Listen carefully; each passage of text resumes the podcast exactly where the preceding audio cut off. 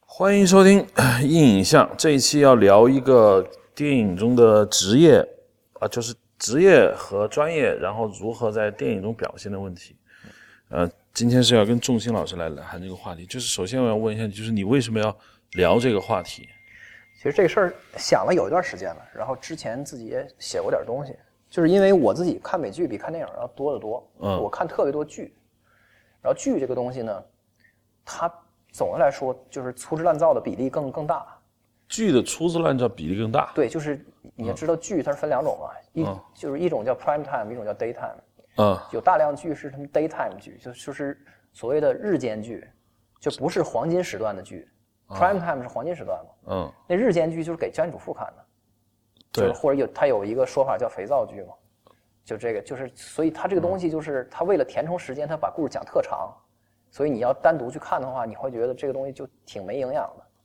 很多剧都是这个东西，包但是它你你说它这个黄金时段的那的那些大制作很很高的这个呃这个制作预算的这些剧出来，它仍然带有这个就是最就是就是最传统的我刚才说的这个，就是因为填充时间，然后要把它拍的特别长，为了能勾住这个观众的兴趣，嗯，所以不得不把它拍拍的就是就是很怎么说呢，很淡很稀，就是它的价值被平摊的非常的，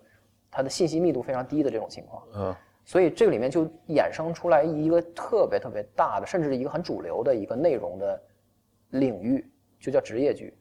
哦，对，就是职就是职选职业你剧，比如说你是个编剧，咱就咱就讲这啊么几个编剧的生活，然后给他就是给就给大家看说啊，他这几编剧这东西不是你想象那样，编啊剧的生活是这样的，然后给你给你讲讲，编剧的工作其实也就是也也很无耻，然啊后也、也有很脏的东西，嗯，对，对，然后然后就是哪行哪业不脏啊？哎对先对说对一下，嗯对对对，就是就这就这样，就是这样这样的东西。然后，我觉得这是美国美国人最感兴趣的一个方向，以至于他们几乎把就是能能出来票的东西都票遍了，就你能想到的，嗯，对，各种各样的行业，比如说有专门的消防员剧，甚至还不止一部，就专门拍消防员呃。对对对，相关电影都拍好好几个了对。对对对对对，飞行员就更不用说了。对，主要是医疗剧、律师剧，是吧？对，呃，甚至政治家的幕僚那些剧，啊，就特别多。对呃家庭主妇算一个职业也有剧，是吧？，对，就家庭主妇本身就作为一个职业，保姆作为一个职业，对。但是这个的背景是什么呢？就是我是觉得说，其实咱咱们整个这个，咱们整个当代生活，就是面临的这种信息爆炸和这种社会生活的复杂程度，到了一个就是我们不得不依赖专业，就是就因为职业是分工意义上的专业嘛，专业是知识意义上的职业，就是嗯。因为你必须要去依赖它，你必须要，我们必须要相信专家，因为如果我们不相信专家的话，我们就没法生活，我们就寸步难行，就是我们的生活社会生活就完全就瘫痪了。对，就是基本上我们生活中每天都要打交道的任何事情，我们都无法理解其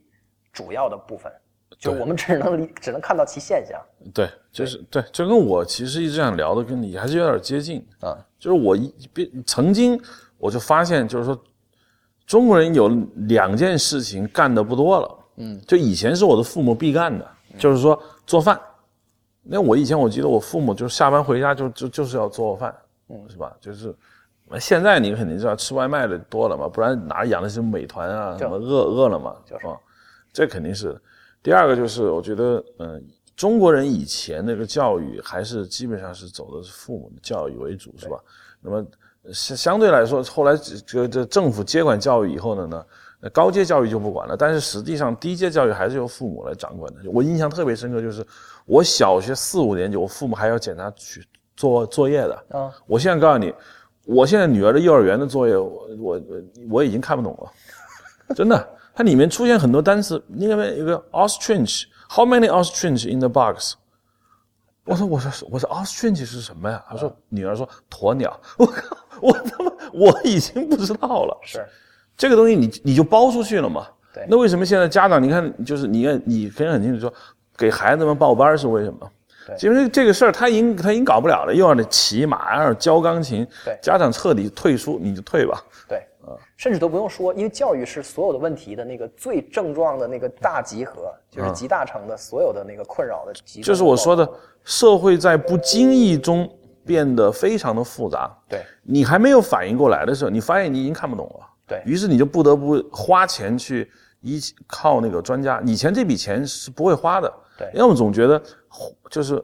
什么事儿都自己干最省钱嘛。对那其实现在外国人好像是不是也这样？你看他们付不起人工，对所以从上房揭瓦、对除草坪都自己干吧。对对对，嗯就是或者说是人工永远比买东西贵。就是你比如说，你比如说你家什么这个墙有问题，嗯那你把那个钻头和所有的那些工具都买一套，比都比那个人便宜。你还不如把那个东西买了，那东西还是耐用品，它还是工具，你还不嗯如对就自己学着干了，对然后在网上看看。所以这个是这个是西方社会的一个典型，在我们这边也是一样。你比如说，嗯你出门去交电费，那其实国家电网的这个这个它的这个体系，嗯这个电是怎么就是是怎么被分配的？电价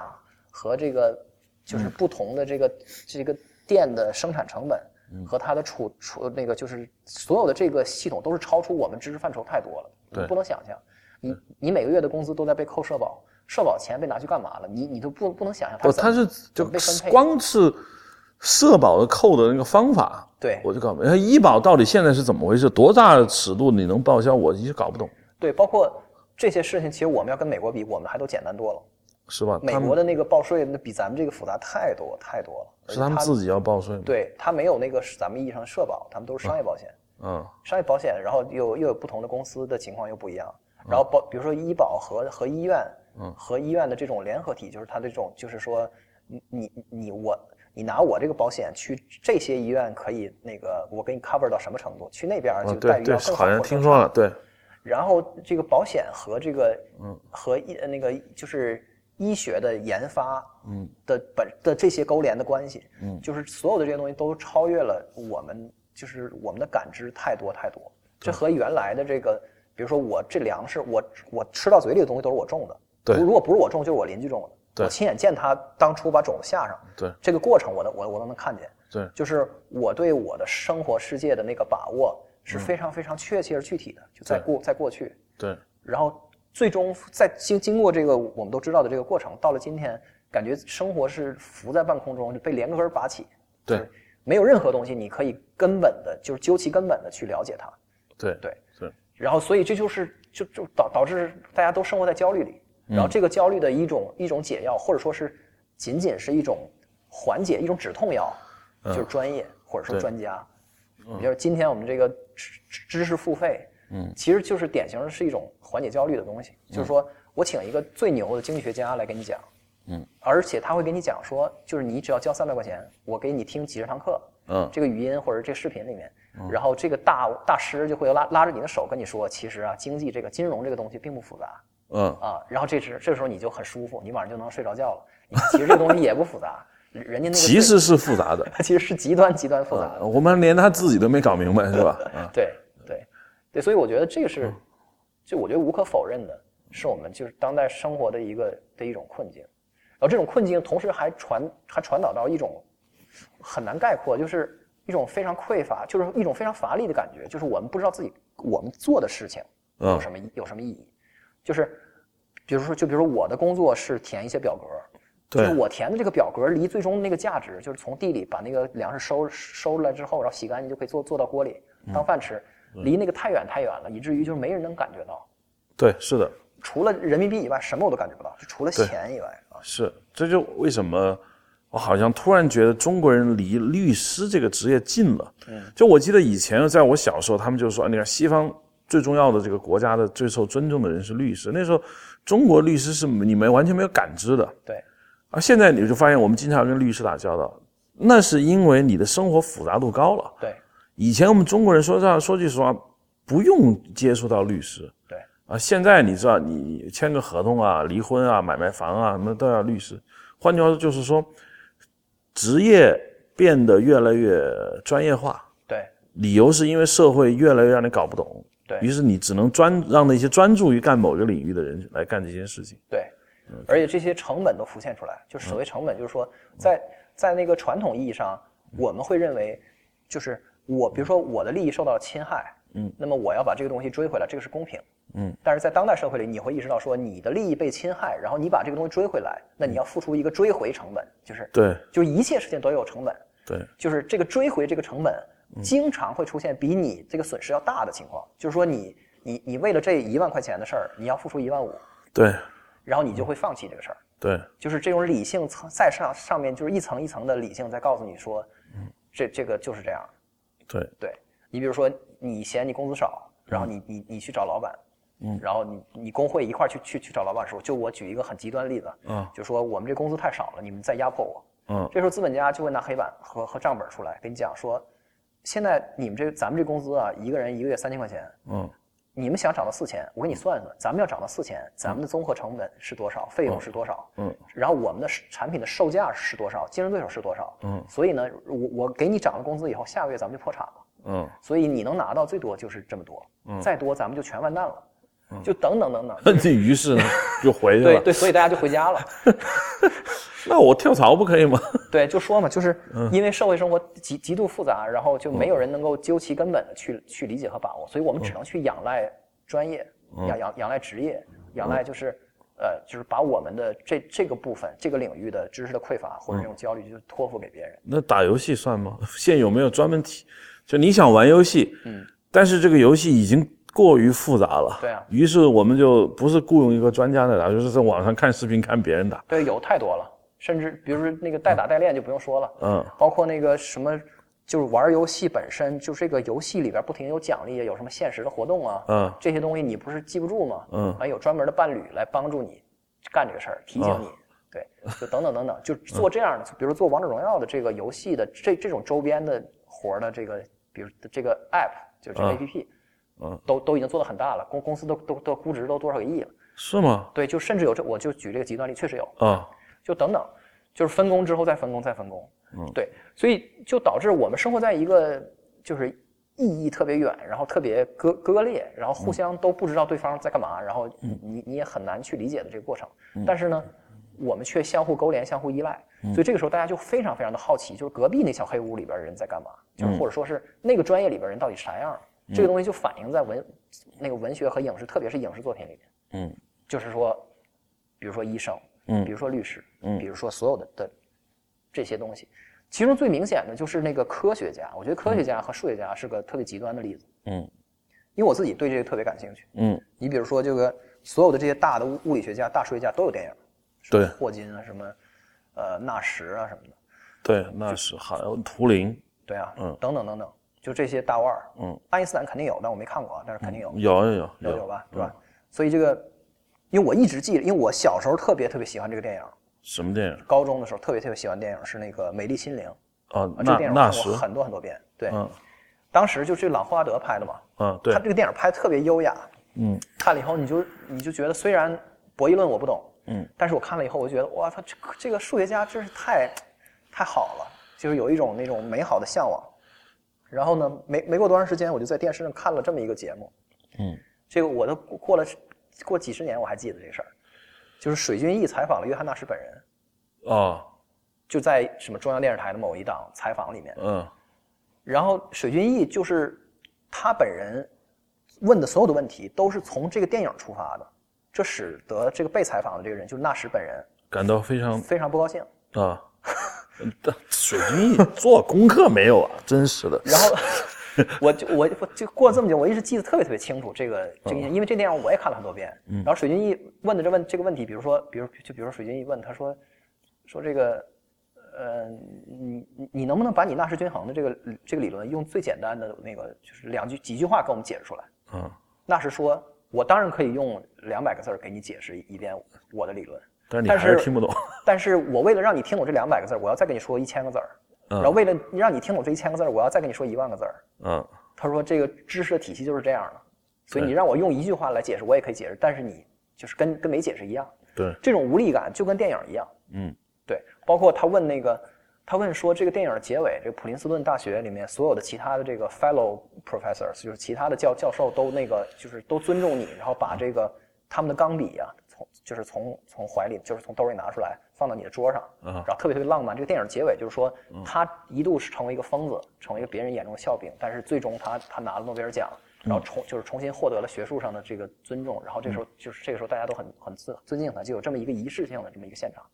然后纳什就说这个东西是完全是导演瞎编的，就是为了艺术效果，没有这样的事。根本就不存在这样的事儿。嗯就包括这个电影里面大部分的感动你的东西都是都是瞎编的，啊，就就是再一次提醒我，嗯就电影是电影，对啊，就是真人是真人，就那就问题就来了，就是你那你想看什么样的东西呢？对啊，就是，所所以我想说，就是我明明就是我觉得我对于纳什或者对于博弈论的这个东西的好奇，嗯，我觉得是怎么说呢？是正当的，嗯，就是我有，呃，我应该，我作为一个观众，我可以期在影影视作品或者文艺作品里面期待我们有直面这个专业或者说是它这个东西本本身啊，来产生的这个故事和表演。但是我们看到的却是什么呢？就是其实你先想想，比如说那个就是讲图灵的模仿游戏，包括讲这个霍金的万物理论，包括讲这个讲纳什的美的美丽心灵，最后都变成了类类似于社会新闻那样的讲述。对，社区版的那种新闻，什么什么猫卡烟烟囱里那种，是对吧对，就是什么恪守妇道的这个不离不弃的妻子，这是最典型的。然后就是在你你一直在疯狂的边缘，然后他一直就是就是不离不弃的对待你，啊，对你怎么怎么好，最终感感动天感感动地的，然后就把你从这个疯狂边缘拉回来，是这样的故事。我看过那个，就是啊模仿游戏，嗯，就讲图灵的是吧？对，我我看的时候，我的感觉就是，图灵的那两个事儿，嗯，一个是那个 Enigma 它是怎么解码的，对，第二个事情就是图灵机对到底是怎么回事，它为什么是现代计算机之父？对这两个事儿普通人不可能讲清楚。光那个 Enigma 的那个破解原理，当就网上有很多那个科普文章嘛，就那科普文章我费了好大的劲，我才我才大致明白哦，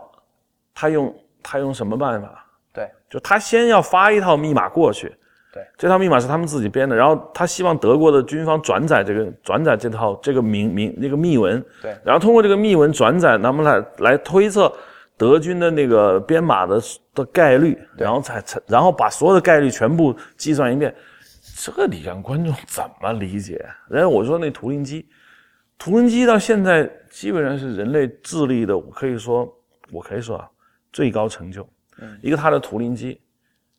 一个是那个，就是哥德尔那个什么不确定嗯对不完备性啊，定不那个不完备定理，这两个是相通的。对还有就是跟图灵同时期，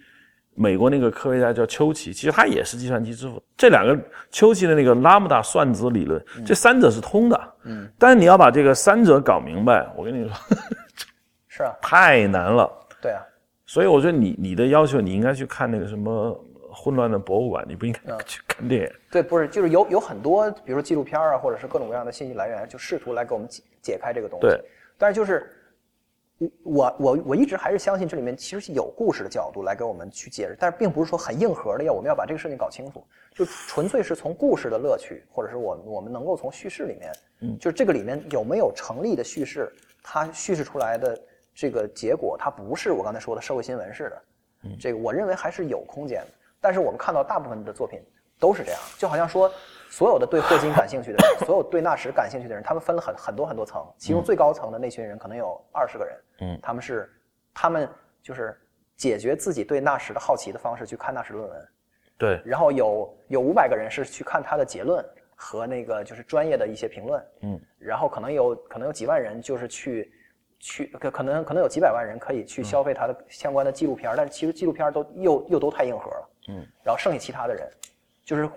落到了多少个层次之后，纳什身上还有没有就是叙事层面的价值？去找找到的就是请詹妮弗康纳利和嗯罗素克劳来给我们讲一个这个不离不弃的这个。呃这个这个是不是有这样的电影，就是试图去讲清楚一个理论？比如说，他们就觉得《星际穿越》，嗯，那个电影是，他不，这个电影并不是去拍个真实意义的科学家嘛，对，但他至少他试图是不是想跟你用故事的角度来说明时空啊虫洞？因为就是他那个科学顾问曾经写过一本书嘛，对，嗯，对这那个个对，这个你算算满足你了吗？我觉得，我觉得他肯定在这里面算做得好的，嗯但是呢，就是，呃，我觉得这是两个层面啊，就是说，嗯我刚才提的那个是一个巨高的的的的要求，就是说你这个叙叙事要要去直面它这个东西本身的复杂性，嗯，但那那星际穿越肯那肯定没有，但是它在一个比较低的程度上，它它它做到了一个什么事儿呢？嗯，就是说我没有直接去糊弄你，嗯，就至少你看到的黑洞是是是确实演算出来的。嗯，就是就是你这里面看到的那个，你比如说那种那种就是离黑洞近导致的时空弯嗯曲，导致了时间的变化，那个也是是是就是实际的，而对不纯粹是因为编剧的感性上，或者画面好看，我要这么弄啊。对我下趟楼再回来，我媳妇儿那个不是那个我女儿都老了，嗯，就是她不是通过这种天上一天地上一年的这种朴素的想象来的，她确实是从这个科学依据来的，嗯，对。但是仍然就是没有达到就是我刚才说的那个效果。但是我我是觉得这里面有很多故事，就我想给你，我想给你大概给你讲一个，嗯，就是一个一个真实的故事，就是我想听听你你觉得这里面有没有故事，啊有没有叙事可以可以做， OK，就是这也是一个真实的事儿，就是这个 Andrew Wiles，就是安德鲁·怀尔斯，嗯，这是个数是个数学家，是个啊应该是牛津大学吧，还是剑桥的我知道，啊。然后他证就是明了做那费尔个马对费马定理最那后个定理嘛。对，费马最后定理是个特别优雅，就是就是这样。其实有无数多的定理和难题，咱们老百姓都都不能去 appreciate，因为听不懂。对，但是费马最后定理跟哥德巴猜想这两个定这两个问题，是因为一句话，就是它的命题本身大家都很容易理解，所以受受到人关注。对因为我们人有一个朴素的感觉，就是越简单的东西，它应该有一个越优雅的解决方式，对，对但是它就没有。就是对，对费马当年在自己的书上面做笔记，就他就说这个 x 的 n 次方加 y 的 n 次方等于 z 的 n 次方这个方程 n 大于二的时候，没有正整数解。嗯，他说我已经发现了一个非常优雅的那个证明它的方式，但这个地方空间太小，我写不下了。嗯然后后来他就去世了，然后他的后人把所有的他的写的东西都找了一遍，都没有找到。嗯然后这个事情最终在好像是九五年吧，就是被 Andrew Wiles 这样一个数学家给证明出来。嗯，然后是 BBC 拍了一个关于他这个证明过程的纪录片儿。对，你要让我实话说呢，他也没有说真的就是把数学原理给给你讲那。纪录片我看了，他也没有讲他是怎么证明这个数学对的对，那我就不用跟你讲，你就你就知道我要说的那个过程了。嗯那个过程是个非常非常，虽然感觉上你要拍出画面儿来，他永远就是在自己小黑屋里待着，嗯但是他的那种中间的恐惧和那种绝绝望，嗯还有那种就他觉得他第一次觉得自己证明出来的那个熊熊燃烧的欲望，就是他觉得我操，我就是那种世界主宰的感觉。嗯但是结果在这个就是 peer review，就是在他的那个就是同同行行评评议议的过程中，然后人家就挑出毛病来了。嗯然后他就去打补丁的这个过程中，越补就越不行。嗯，就你你这块儿出一坑，你给补补了之后，那边就出一坑。对，他发现他说永远都补不全，嗯然后他就发现其那个他确实是被找到了一个致命的漏洞。那个时候他的那种跌入嗯崩，溃，他甚至都他都想自杀嗯的那个感觉。那你听到他本人，他本人是个表达能力很差的人，嗯那这过程中你感受到说他特别特别的真实，对，然后你能体会到他的那种心中的绝望，嗯，然后直到有就有一天他就是他在就是他在几乎就要放弃了的时候，然后他就看到了另外一篇，嗯，就是呃就是一个非常就是边缘的一个不受人重视的一个什么什么的学术成果，嗯，然后正好能用到他这个里面，然后嗯就把这个问题给解决了，最后解决出来的结果是。就是跟人们就跟我们的想象完全相反的，是一个巨复杂、巨复杂。就是它的最后的那个证明的过程，嗯，那个那本学术期刊刊发出来的时候，那一本里面只只有一篇文章，嗯，相当于就是一本书，嗯就它不，它那个证明过过程一点儿也不优雅，非对常非常的那个，对，就是对你的问题是什么？对。我的问题就是，这本身难道不是一个非常非常好的故事吗？是一个很好的故事，对，但是就只是因为它里面没有，我们能就是就是作为观众能够特别就是已经被验证过的那种，就是说啊、什么老婆对他特别好，什么什么朋友又背叛他，然后或者是嗯什么之类的，或者是名利之类的东西，就因因为缺乏了这些要素，它就不能成为一个故事嘛。对我的理解啊，就之所以，嗯比如你要比如说啊，这个故事罗登你来拍，我觉得也挺难的。尽管你刚才已经把这个故事主线已经抽象出来了，对就说他曾经牛逼啊，觉得自己快解决了，然后非常的非常的兴奋，然后遇到了数学上的问题，接下来陷入苦闷，要自杀，然后最终解决。好，这个故事我觉得可以，但是问题是，它真的足够精彩吗？它违反了讲故事的几个原则。嗯，就第一个原则就是说，一个数学家，嗯，证明这个命题。我们就问一个问题，他要不证明这个命题，他会怎么样？我就问问你，嗯嗯，怀尔斯如果他没有证明过这个费尔马定理，或者他证明完了他没有成功，他会他会怎么样？就是他不他按世俗意义上他没有失去任何东西，他就还是一个研究员嘛，他就最多就因为因为这东西首先不是说就该你证明，也不是说你没证明说你多丢脸，是吧？谁也证明不出来。第三，你不会因为这个你失去你那个大学的教职，也不会啊。所以在传统的故事中这就不好。我们叫做人这个，我们叫 stake 不够，就你付出的代价不够不。够，啊，呃，他这我们还说一条，证明前面的那个怀尔斯和证明结束之后的怀尔斯性格发生了变化了吗？嗯，也没有，没有，对，他并没有说以前他是一个我街头小混混，没有任何德道德心，最后变成了一个英雄，那是性格的巨大的变化。这个他没有，他就是个学术上的成功，所以他违反了故事中的两条，一共还有一条，还有一条他是满足的，就是说所有的事情是他自己决定自己干的。对，啊，不是被逼的，这个他满足，就是他自己想证明，他就干了，最后成了对。但是他违反了另外两条，所以你就很难。所以你要想真的拍这个故事，你就把这两条给我补了，那肯定就要虚构，对，是吧？一虚构就假，一假你肯定就又看不上眼。就是我刚才说的那个问题，就是他一定会落入那个窠臼，对就是会你你你就你发现，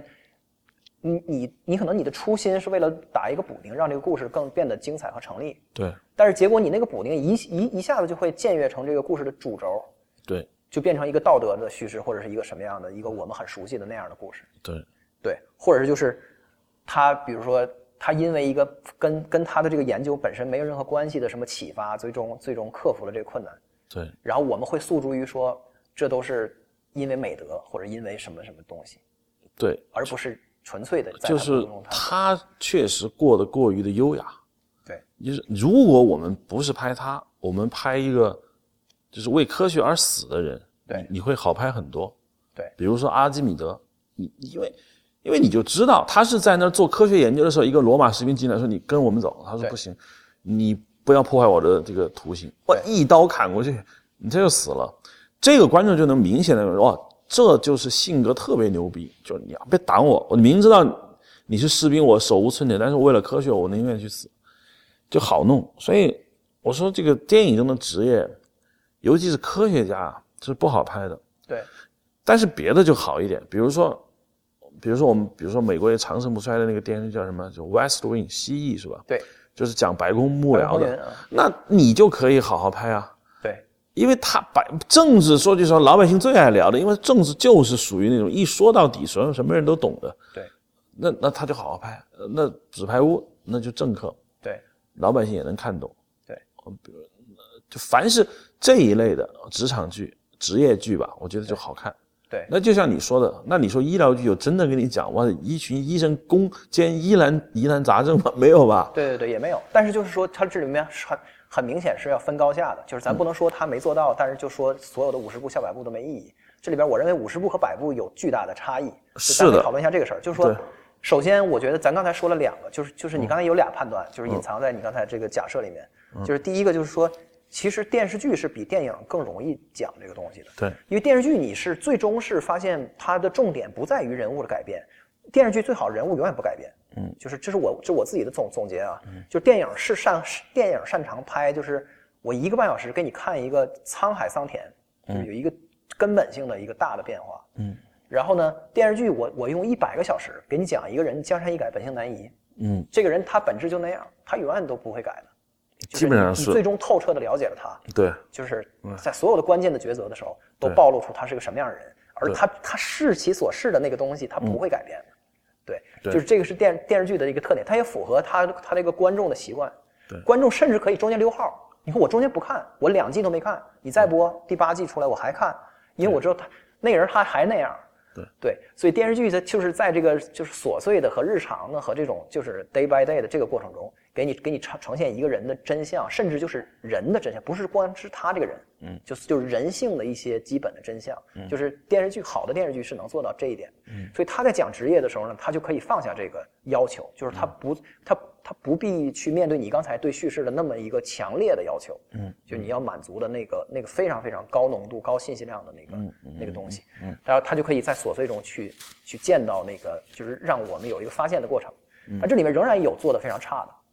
就是你像刚才说这个离老百姓能理解的东西近的职业是比较好拍的，这我觉得这个是实际情况。你比如说政客，刚才说像像纸牌屋这种，嗯，但是你你比如说就是像纸牌屋里面，他去反映这个政治家的内心世界的方式，就是说这政治家是多么的残忍，多么的冷酷，嗯嗯他们的那个对于利益的计算是多么的那个就是超脱于就是人就超脱于人人就是 humanity，然后他甚至他会把那个妨害到自己的女记者，嗯，给给推到地铁的那个轨道里去，他会亲手杀人，嗯，而且杀不止一个人。对，不就是是一个人，嗯对我也愣了，我这这对，就是编剧这么来写，对吧？嗯，就是当然你也可以说编编剧无意去真的给你展现一个议员，他就是想讲 Frank Underwood 的故事，对他也是也这这也是成立的。嗯，但也也有一些更加糟糕的东西，你比如嗯说咱们咱们讲医生，就是这医务剧其实巨多，特别特别对多的医疗剧非嗯常多，对，医疗剧里面特常见的情况就是什么呢？说这大夫躺在手术台，就这手术巨难，只有他能做。然后谁做呢？就是他这个患者是谁呢？是他前女友，哦前女友哦或者什么什么他刚什么他那孩子他妈，他俩离婚了，啊，或者是怎么怎么着，你懂我意思嗯吗？或者是他情敌什么之类的，然后他有这个巨大的这种道德冲突，然后就就狗特狗血的这个状态。嗯，我觉得这是电视剧里面特别常常见的情况。嗯，就这种你看到这种东西的时候，你会不禁意识到说，他根本这个剧。就那个只是就是医所谓医务所谓所谓的那个医院，它本身就只是个舞台而已。嗯他讲的还是那个就是社会新闻里的的那些事儿，嗯，八卦的的这些事儿，嗯然后呢，那个谁都能 get，就是就是这个东西跟那个跟做手术其实一点关系都没有，嗯对。但是有一些剧其实是做的比较好的，像你像我会比较推荐那个就是豪斯医生，嗯然后我就比较不会推荐实习医生格雷，啊当然当然有的是更差的，实实习医生格雷就已经做对很好，了对，就是对，啊。像豪斯医生里面，就是虽然他也有套路，嗯，但是呢，他总的来说，他和那个医学本身的那个嗯的那个逻辑是相对来说比较紧密的，就是对他他的那个结构是这样，他每一期的结构是完全固定的，就这个病人在不知道什么病的情况下迅速的恶化，嗯所以这个剧这个剧不关注治疗的过程，嗯，他就是他首先提出一个人们可能普遍意识不到的，就是说，呃，医疗过程中最重要的是诊断而不是治疗，嗯因为治疗你只要 by the book，你就是按部就班的治就行。但是问题是，疑难杂症你不知道那是什么病，嗯所以很多就是大部分人最最终是栽在你不知道是什么病的情况。嗯所以他这个就是讲这个诊诊断的过程中，这个人快速的走向死亡，嗯就在几十个小时以内，这个人就要死了。嗯然后这个过程中没有人知道他得什么病，所以这个时候你要做很多高风险的决定，甚至你要拿这个人的命来做来做做做赌注，就是你你要是治错了，嗯他死得更快。对对，但是你做错的就是他死得更快的这个过程，能告诉你一个关键信息，嗯就是你拿毒药去试出信息了，就是拿时间懂懂换信息，然后再再再来换最终反败为胜的那个过程。嗯，然后这个里面再掺再掺杂进来，就是我们永远都看不看百看不厌的，就是人性的东西，就是说所有人都说谎，因为所有人都说谎，导致你不能够诊断出来。他他就是这个病人跟你说的关键的信信的信息，因为种种原因，他告诉你的是谎话，嗯而谎话是来自于人性，就他他最终拍的这么一个东西。我觉得这个和我刚才说的那种就是嗯，就是比还是有有高下的这个差别的，你觉得呢？有对。豪斯医生我没怎么看，但是我觉得医疗剧，比如说我比较喜欢的，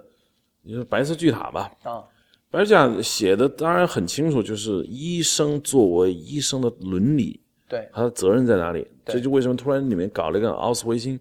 那个集中营的戏。一开始我不明白这这是哎他妈这这跟这个剧情有什么关系？但后来发现哦，你说为你一个医生，让你看到医生，你既可以做善事，也可以做恶事的时候，对你突然明白哦，医生原来不仅仅是个职业，对他还有一个使命。对，于是出现了白色巨塔那样一个医生的象征物，然后 Amazing Grace 那首歌才想起来，他就点题嘛。对我觉得那个医疗剧确实就把医疗剧该说的那个事儿说出来了，是，嗯，说出来。但是他确实，呃他他当然他也没有聚焦在说这个病到底是怎么回事儿。对因为你学医，你想一般人一听说学医都吓死了，对谁谁懂啊？他不会去讲，就是科技公关，就是 这这病是什么？于是，一群医生牛逼，他们来解决，就是解决医学本身的问题，解决是伦理问题。对观众能看得懂的，就是道德，就是各种选择题吧。对那这种选择题绝对不是学术选择题，而是那种道德选择题。观众看到主人公在不断的做道德选择题的时候，从而掌握了这个主人公的这个性格，对呃，就是这就所谓的我们就走进人物的内心。对就每次都要给几个选择题，都是那种很纠结的，对就左也不是，右也不是的，就看你怎么选，嗯对。就这样。所以我觉得这个就咱们可以试着总结一下，就所有的跟嗯职业题材的电影和电视剧有关，里面有没有那个特别，就是最终咱们这个工业，就是这个影视嗯行业的创作者们，就是他们在职业里面发现的那个，就是百试不爽永远会要用的、会采纳的那个主题，就是它的那个利益。我觉得有这几个，你就你刚刚说说的这个是个特明显的一个，嗯，就是所谓的那个职业伦理，嗯，就是所谓的道德困境，就是就是对道就是道德困境。你比如说那个，就是说这么一故事，说这个说这个大夫，呃，就是说这个搞科研的人，嗯，他做出一个特别就是关键的推动这个医疗发展的这么一个跟、跟婴儿的一个什么病有关的这个研究成果，但是这个过程中他残害了好好多的儿童，就他为了能能把这个结果做出来，他他知情不那个就是但是不告诉这个这个家长，这这个新生儿的父母。嗯然后呢，结果导致了有一些孩子有就就留有了一些后那个就是实验之后的后遗症，嗯但是这个东西如果他不做，就是如果没人做这个事儿的话，那么这个病永远都治不了。就等等，就就是这种这样的情节，就是在在这个就是呃，在剧和电影里非面常多特别特别常见。对，再不就是像那个律师剧里面，嗯就说这个律师两个律师一般都是这样，俩律师有一个人呢就是比较相信程序的正义，嗯一另外一个人呢比较相信实质的正义。嗯程序的正义呢，就是说我每一步都得是对的， ，legal high。哎，很多人然后看不懂 legal high 就就在这儿，就是 就是觉得 legal high 怎么这么这么毁三观啊？就是我觉得 legal high 就是呃怎么说呢？那个女孩儿是吧？新垣结衣演那个女孩儿就相信事实的正义嘛，对她就哇你你杀了人就应该杀人啊，是吧？对你没你没你杀了人，我们非说你没杀人，我们作为律师是不是很很没有道德良心？对那那那谁， 就他那老板叫叫什么忘了，就是告诉他，嗯，律师是干嘛的？ 律师就是维护你当事人的法律的尊严。至于事实，他是不是坏人跟好人跟我没有任何半点关系。对一开始说句实话，连我都受不了了，受不了，哇，这不大坏蛋吗？哎但是那个电视剧迷人就在于先毁三观，再建三观，最终建成。所以在废墟里面慢慢给你重啊对新搭出来一个，对对吧？照你的总结，其实就是说职业啊，虽然你前面跟我讲过，就职业在电视剧里面都是瞎闹，是吧？对胡搞。但是它有个规律，就是它精彩的地方在于总结出这个职业的最最最最难堪的那个两难的道德问题。对一个职业总会遇到这种问题，而一个职业的魅力就在于这儿。而一般观众可能不会去想这个事情，观众理解的职业往往就是说你能干什么，对是吧？你干了，你干成了，中间你遇到了困难，最终你终于搞成了，或者你搞失败了，这个就是我，你就是这个就归结到你刚才说的，就是比较低级的，嗯，低等级的这种职业剧，嗯，高级的职业剧或职场剧，对全都是要讲这个事儿，我觉得是这样的。对，但是似乎这个东西在电影里面就不是那么成立呢，感感觉就是还是它不够不够强烈，或者说是不，我觉得电影跟电视就是体量不同吧。第一一个半小时我就讲不清楚，讲不清楚这事儿。勉强讲了会讲的特别的浅，嗯，呃，他就放弃了，对他就不怎么讲，嗯，对对对对对。然后这是第一个，我觉得这是最主要的一个主题。你看，嗯几几乎没有职业剧不采取这个主主题，就咱刚才说的这个对道德困境，对然后里面见到就是他心中对这个职业的信念是什嗯么，就是作为律师，律师和律师心中的那个对律师的理解是不一样的。对就是然后他为了自己践行自己所相信的那个律师的本质，对他愿意付出什么，他就这样。然后第二个，我我我我觉得可以跟这个做做一些区分，但是他俩也经常共生的，嗯，伴生出现的就是这个 obsession，就是着魔，嗯就着魔，就是就这个人，他作为这这个这个这个从业者，或者是他自己从事这件事，他有的时候不一定是职业，嗯，他愿意为这个事儿付出一切，嗯然后呢，就是就他愿意就是跨越千山万水，然后去甚至就是做一些让你觉得不可思议的那个，甚至你觉得很邪恶的的事儿，嗯就是为了去达到他认为就是说这个东西最精纯或者是最厉害的到极致，我要追求到这个事儿到极致。嗯，我觉得就是这种这种着魔的心态，有它对我觉得这个也是一个职业剧里边的一个魅力，就是，但是这个东西往往是往黑暗了去走，对它对那个黑天鹅就典型的，黑天鹅那个里面的那个女主人公 Natalie Portman 演的，就是个跳舞芭蕾舞的，对她就是 obsession 的，对，obsessed，就她为了成功，为了能跳那个黑天鹅那个角色，就开始惨就折磨自己嘛，对最后用死亡换得了她的演出的成功。对那个什么爆裂，那个什么鼓鼓手是一样的嘛？嗯对对对，他为了打那个鼓，他宁可忍受那个导师对他无，就是近乎于就是你知道吗？这种残酷的精神残害精神上的残害，但是他成长了，对对，那那就就是这样。而且就是就是少壮不努力，老大玩摇滚。就是他甚至他出发点都是非常可笑的，就是他嗯就是觉得我们爵士，就他出发点都是错误的，就嗯是他就觉得说爵士乐万般皆下品，就只有爵士高。嗯就是他就抱抱好抱着这样的信念。嗯但是你不能无所谓对错了，就他是一个非常偏激的想法。对但是这个戏剧的魅力就足够足够了，来来支撑一个故事。对就甚至都超出了，就是你的，就是大家就觉得这个太有冲击力了，就是所以就是他，我觉得他映射出来的是大家对自己平淡的、平凡的生活的一种怎么说呢？就是我们是付不起这个的，我们又要养孩子，就我们在平凡的生活里面，我们甚至不能为自己想要追求的东西多付出一点点，我们就是因为我们就是被生活所困住。但我们就想，如果一个人可以不顾一切的去追求一件事情，他可以做成什么样？就是这是一个，我觉得是个永恒的幻想。呃，警警警察剧基本上是走你说的这个路程，因为警察剧不太会遇到太多伦理问题，因为如果警察在伦理上老是犯难，我市民不安全了，对吧？啊，放不放这个坏人？哇，不要放他，对市民不安全。那么警察剧就是说，一个警察一般是这么讲故事，一个警察他干上了警察之后，他就被这个警察的工作所着迷，他就开始拼拼命，拼命到不顾自己老婆孩子的安危，你知道吧？对，嗯就是会忽视到所有的人。嗯，就是你会发现，哇，这个人抓坏人抓上瘾了，对经常这么拍吧？对，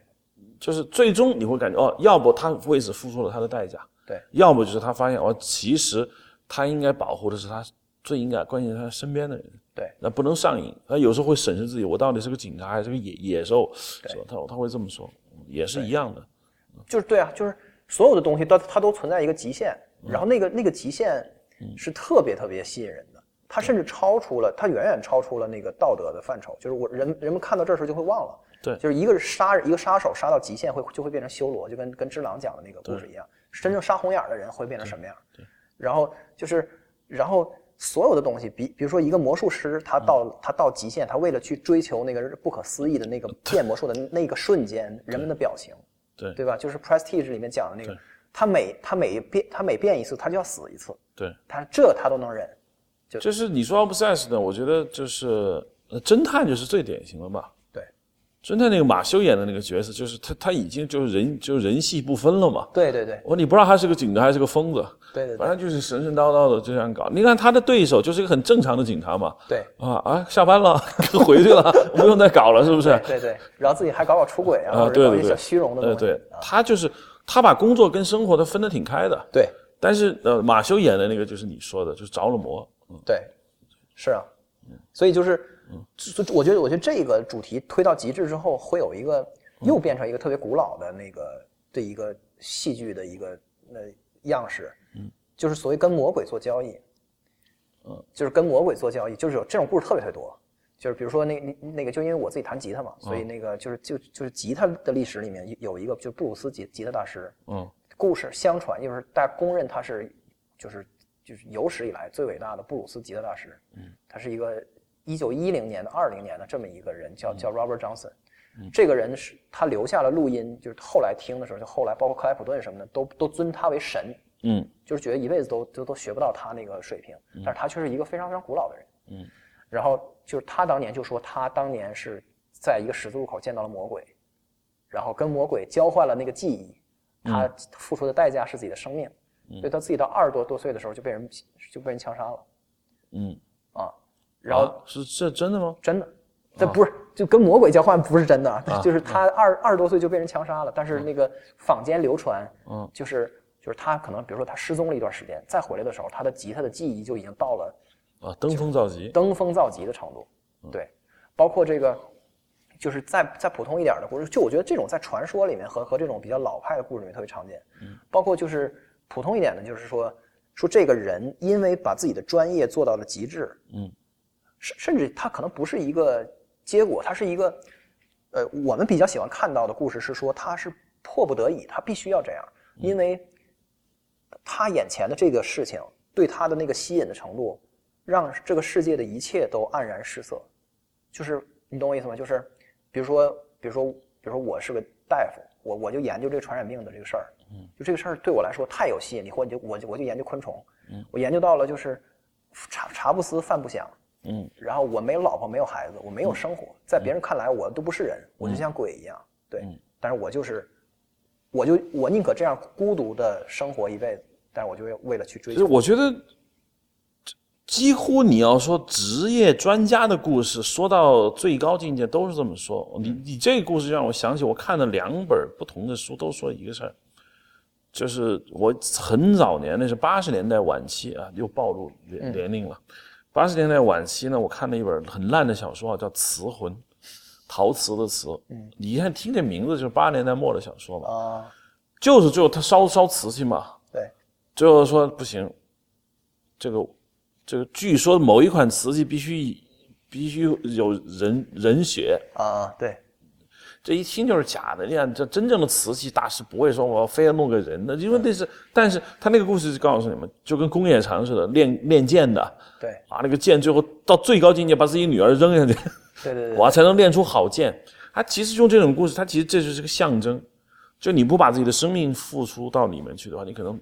得不到那么好的那样的一个效果。对就全是这种故事。对，就它给我们一种超越性的体验，就是说，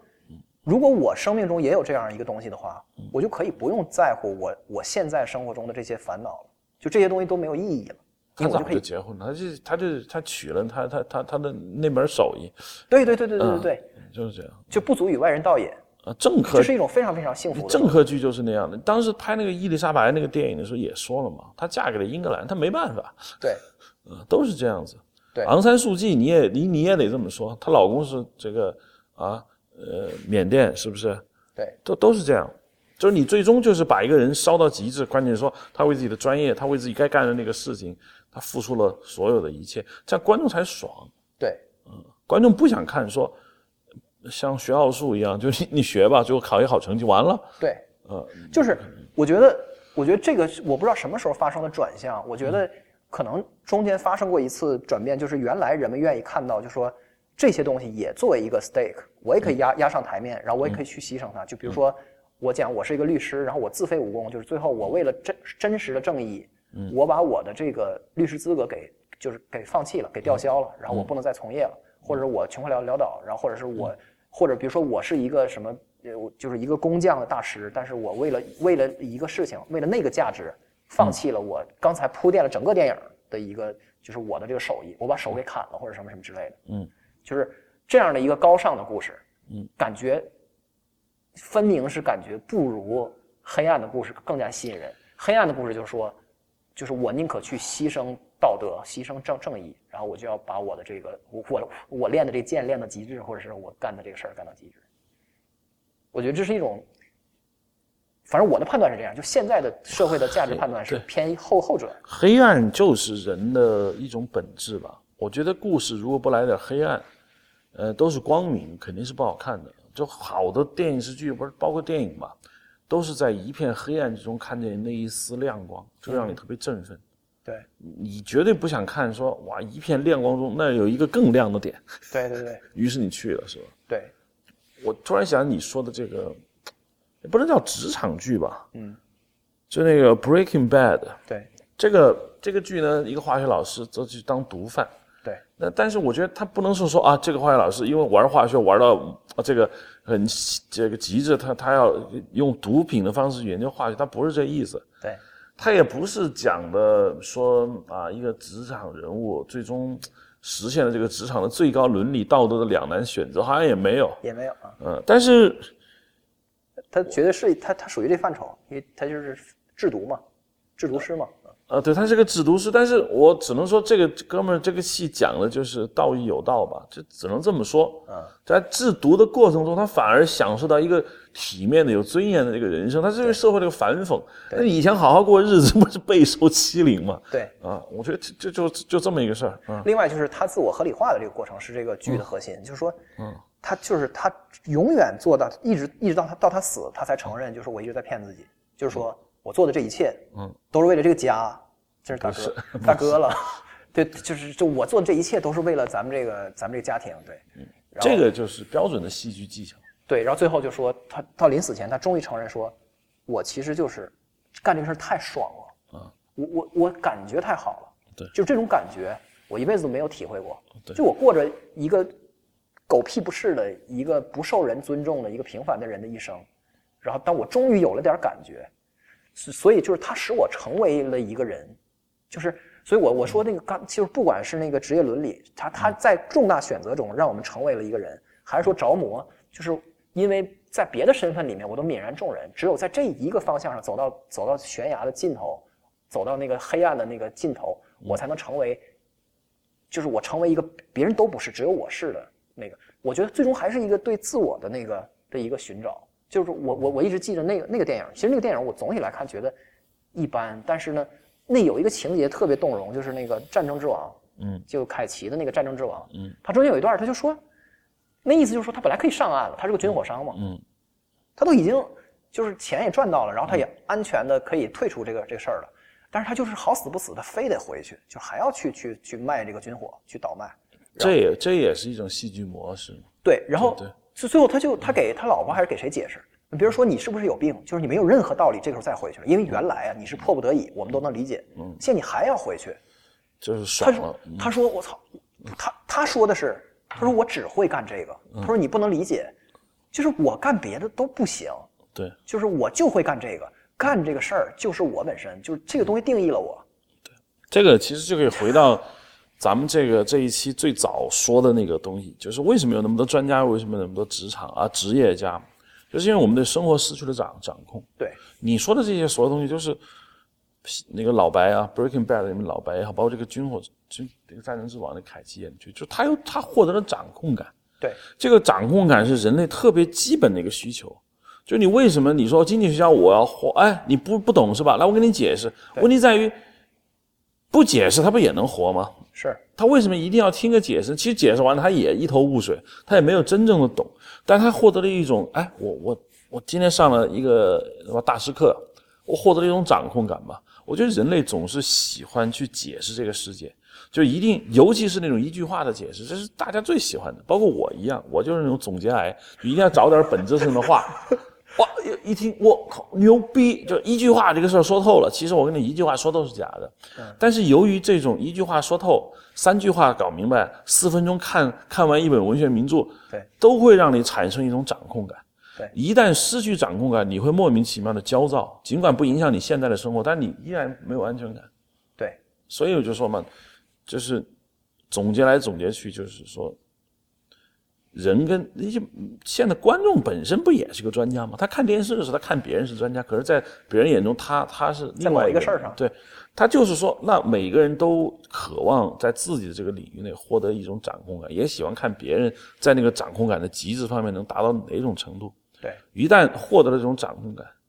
呃，他就踏实了，对就舒服了，一种释放感。对看剧也是如此，对，做人也是这样。这种这种，呃他为了这种平静，就这种内心的平静，他愿意付出任何东西。对然后然后在观众来看呢，他付出这些东西也也是合理的，这使他成为他，就使他成为一个就是无可替代的，就是这么一个人。对对。所以我觉得这是个挺经典的模模式了。嗯啊，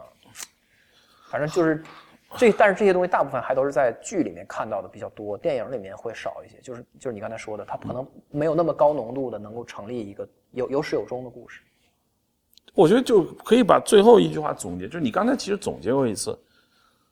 就是你说电影嘛，就是就是曾经沧海难为水，啊那我把一个大事情浓缩给你看，是对吧？对那这就就是我要看一个长历史，尽管那个电影中可能只拍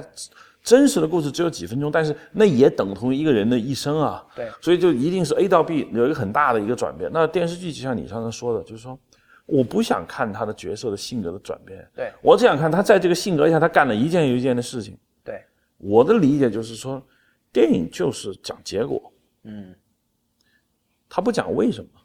它就是结果。电视剧是结果已经有了，我们来不停的解释它为什么是这样的，为什么是这样的，对。是吧？很多电视，尤其经典电视剧里面的架构就是主人公性格一上来第一季就给你了，然后反复的讲这个人为什么会是这样对啊，这不断的讲。电影不是，电影是一上来就是性格给你了，是吧？然后这个性格在五分钟内被摧毁，对对对对啊，你哇哦，他不能这样，他就干别的去了。对好爸爸上来一般都是个坏爸爸，我就以是是是那个汤姆克鲁斯演那个《世界大战》的标准的模式，上来就是个不负责任对女儿，连个对连个好像一个炒鸡蛋都搞不好的一个坏爸爸，在一场大战的过程中变成了个好爸爸。电视剧绝对不会这么干，电视剧上来就是他是一个坏爸爸，对然后讲他坏在哪，对，它怎么回事？它前史，它嗯因为你看，对，因为大家都知道电视剧你得要第二 季嘛，对对对对你都转变了，我还看什么第二季？对这样，而且就是说，电视剧它是一个 formula，就是它是一个配方，这配方我好不容易试出来的。你很多剧上来就就就夭折了，甚至他连拍了，他连第一集拍完之后，他连那个合同都没拿到，连第一季都不让拍。对就好不容易他试出一个一个样式，这个样式大家认可，就大家吃这一套。对，我就要把这套延续下去，这就是电视剧的一个跟跟电影正好相反的一个状态。对就在这里边，它反倒就适合，就是职业最终还是难免变成一个舞台，嗯难免沦为一个舞台。在这个舞台里面，我们还是演相似的故事。这个相似的故事就是他怎么获得那种掌控感，然后怎么成为他自己，就这么一个过程。好，嗯，你说了五十五分钟了。好，好，欢迎收听这一期的《哈的 Image》，大家可以在 Twitter 跟微博上关注我们，同时可以在 Hard Image dot Pro 或者是 IPN dot LI 上下载收听，谢谢。